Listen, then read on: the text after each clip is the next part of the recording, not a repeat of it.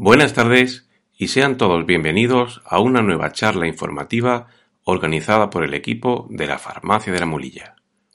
En esta ocasión vamos a comentar las recomendaciones que, desde las autoridades sanitarias, se están impartiendo para combatir la enfermedad denominada COVID-19 provocada por la infección por el coronavirus llamado SARS-CoV-2.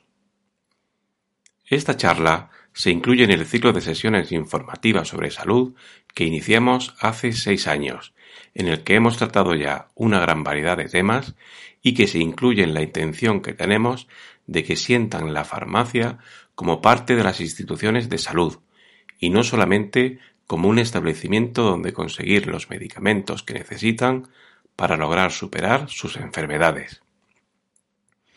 Si desean consultar todos los contenidos sobre estas charlas, pueden consultar nuestra página web farmaciadelamulilla.com o bien nuestro canal de YouTube, donde están disponibles una gran cantidad de vídeos de elaboración propia sobre estos contenidos.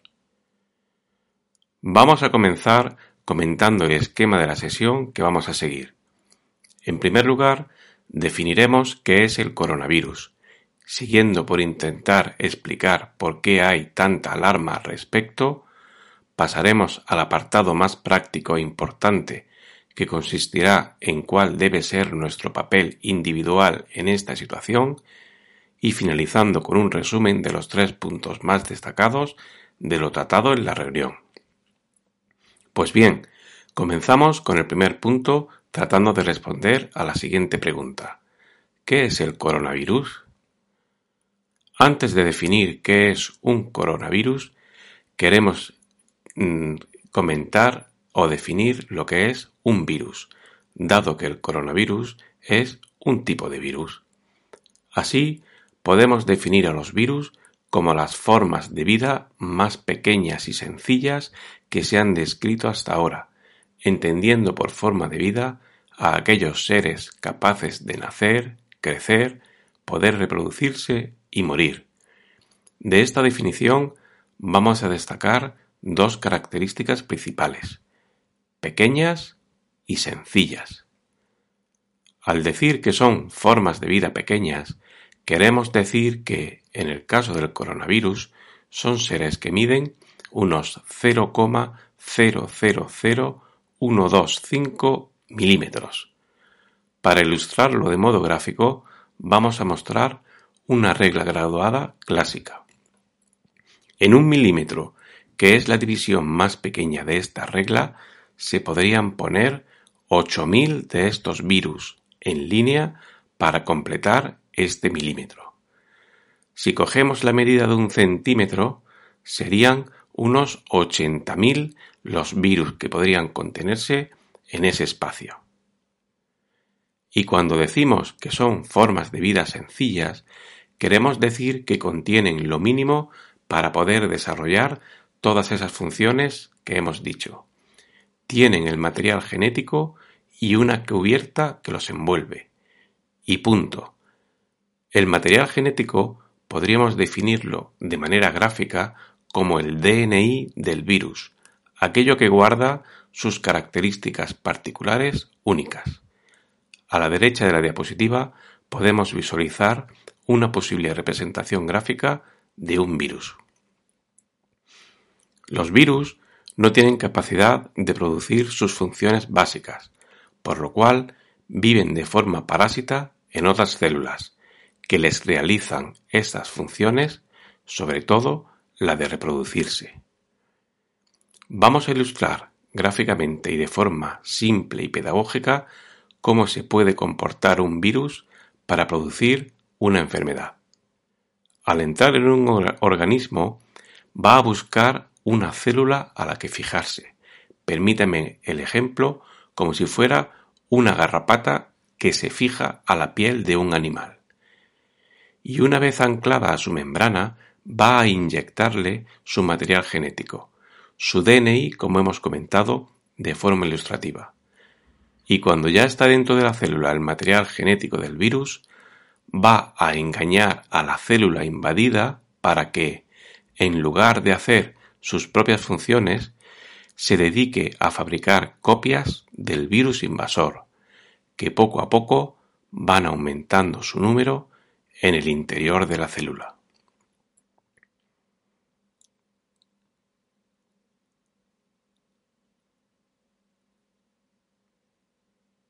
La célula invadida poco a poco va a irse llenando de copias del virus, hasta que llega un momento en que colapsa, muere y libera todos esos nuevos virus al entorno que comienzan de nuevo el proceso invadiendo a nuevas células y aumentando progresivamente el daño en el paciente infectado.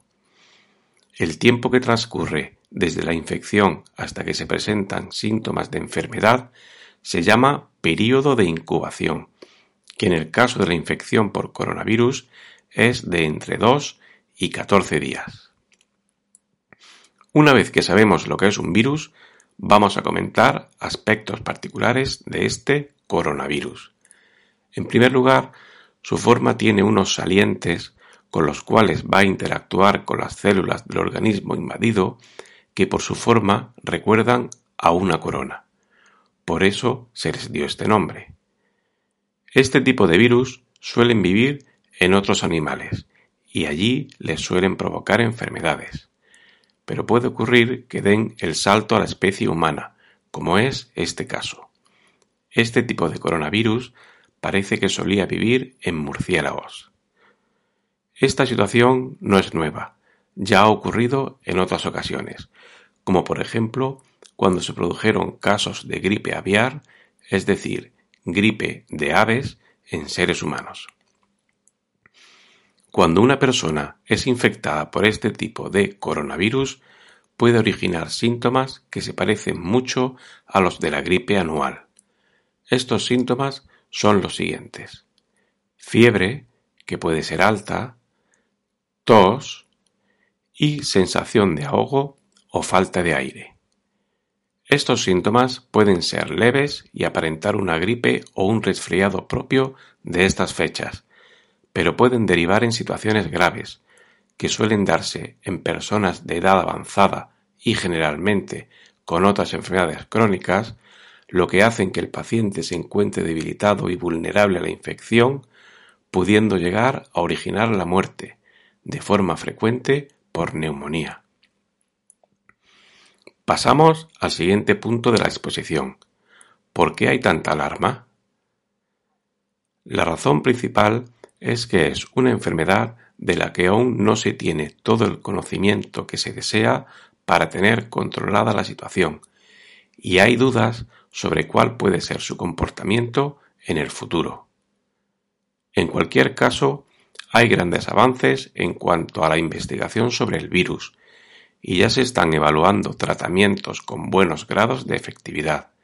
Se cree que se logrará una vacuna para lograr prevenir la infección y por tanto los problemas de salud originados por esta. En estos momentos, la máxima prioridad es conseguir controlar la expansión de la enfermedad para aislarla y poder disminuir su poder de ocasionar daños en la salud de las personas a nivel mundial. Es previsible que con la llegada del buen tiempo primaveral la situación general mejore de forma importante, ganando así tiempo para la próxima campaña invernal donde podría aparecer de nuevo este tipo de infección. Algo que se conoce de forma certera es la forma de transmisión del virus entre personas, que consiste en el contacto con las secreciones que se emiten con los estornudos o la tos de los pacientes que ya han sido infectados. Imaginemos que en nuestro entorno hay una persona infectada y que tose o estornuda emitiendo secreciones sin control.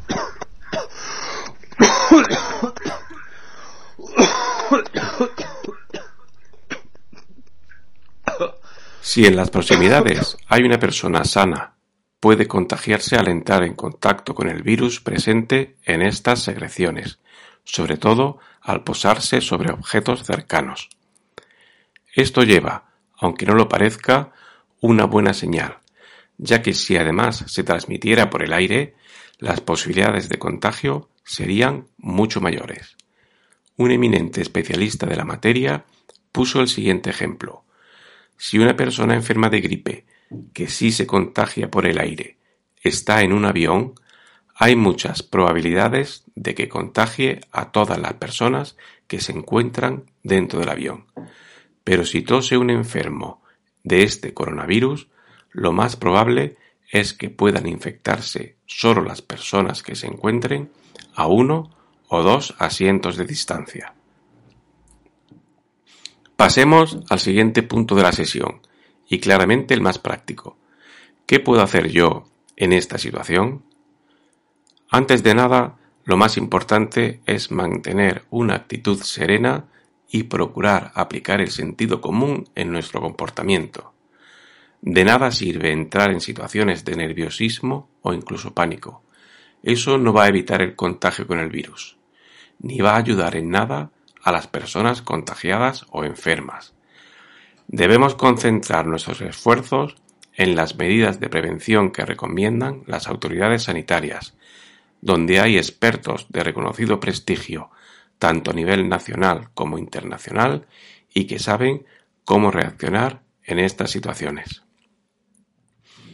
Hay determinadas personas que pueden ser más susceptibles de padecer esta enfermedad y a esas personas se les denomina grupos de mayor riesgo.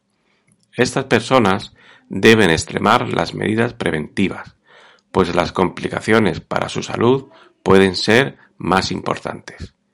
En el caso de la infección por coronavirus, el principal grupo de riesgo lo constituyen hombres mayores de 60 años, y con otras enfermedades asociadas que hacen que su organismo se encuentre más vulnerable frente a la infección por coronavirus.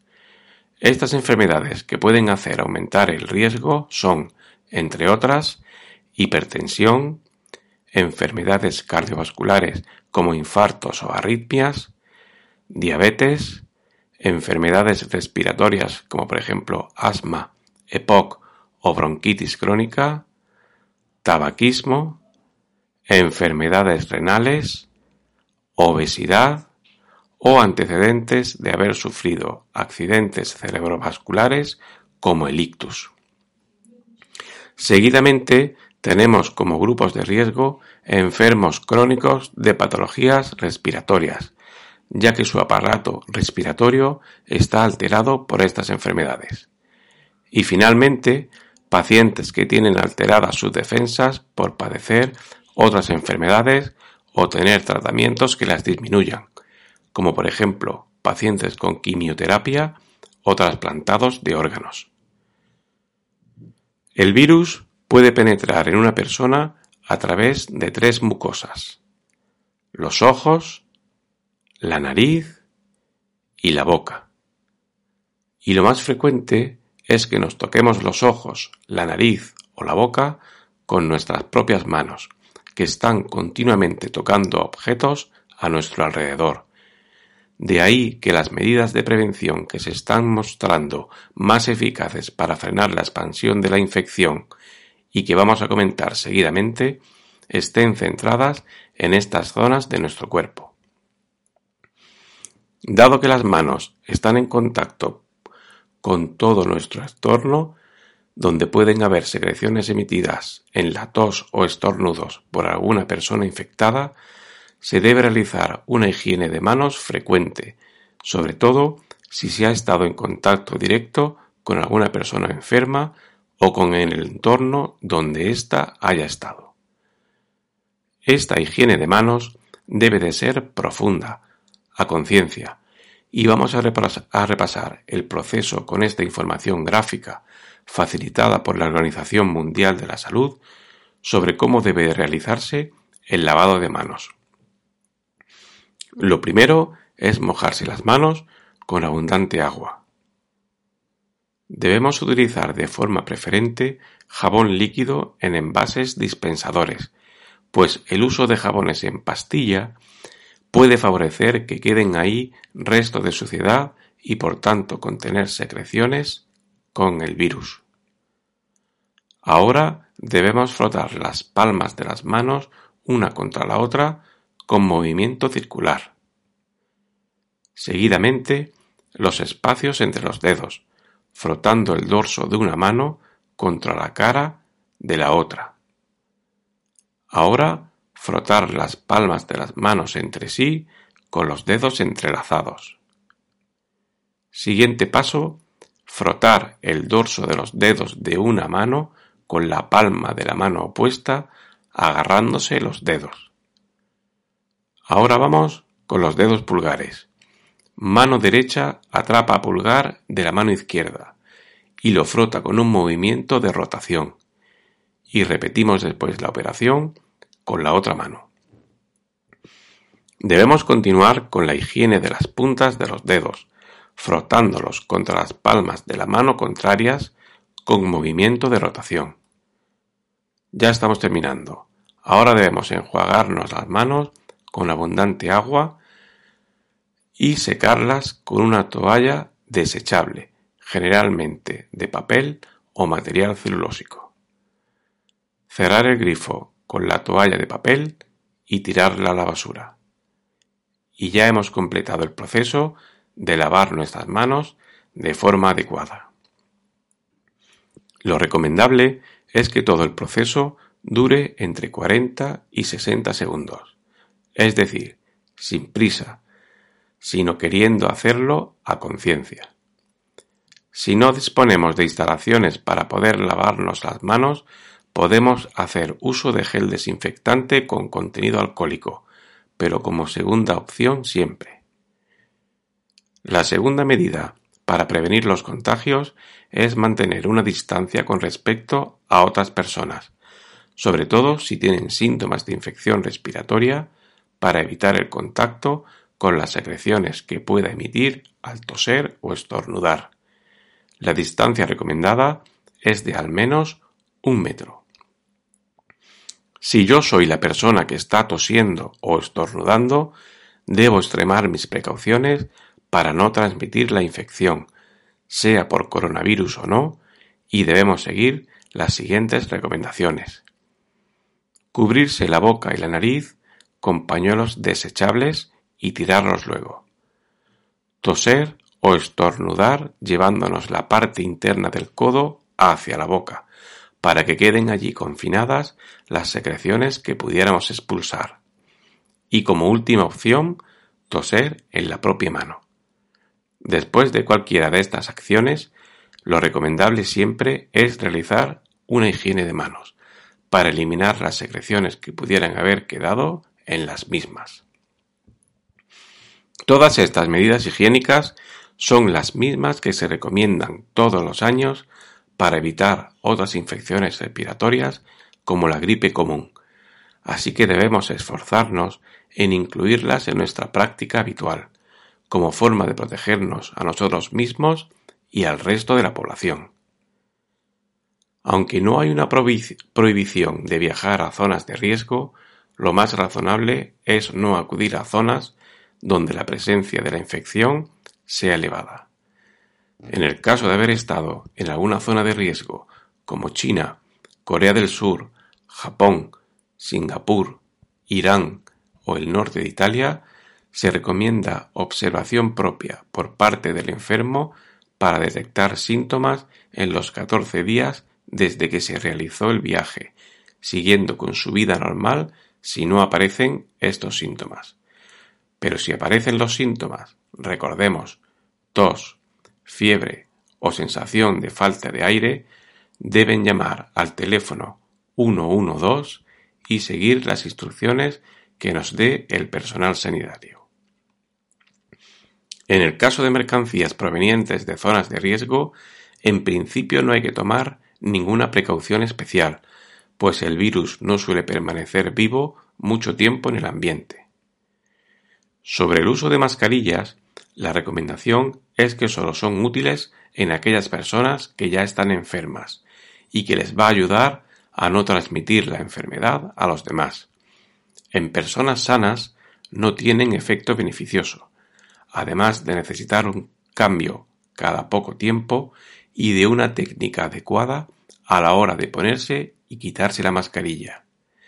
Y si hacemos acopio de mascarillas, podemos estar perjudicando a aquellas personas que las necesitan, no solo por esta enfermedad, sino por otras más en las cuales su uso no solo está justificado, sino que además es muchas veces imprescindible.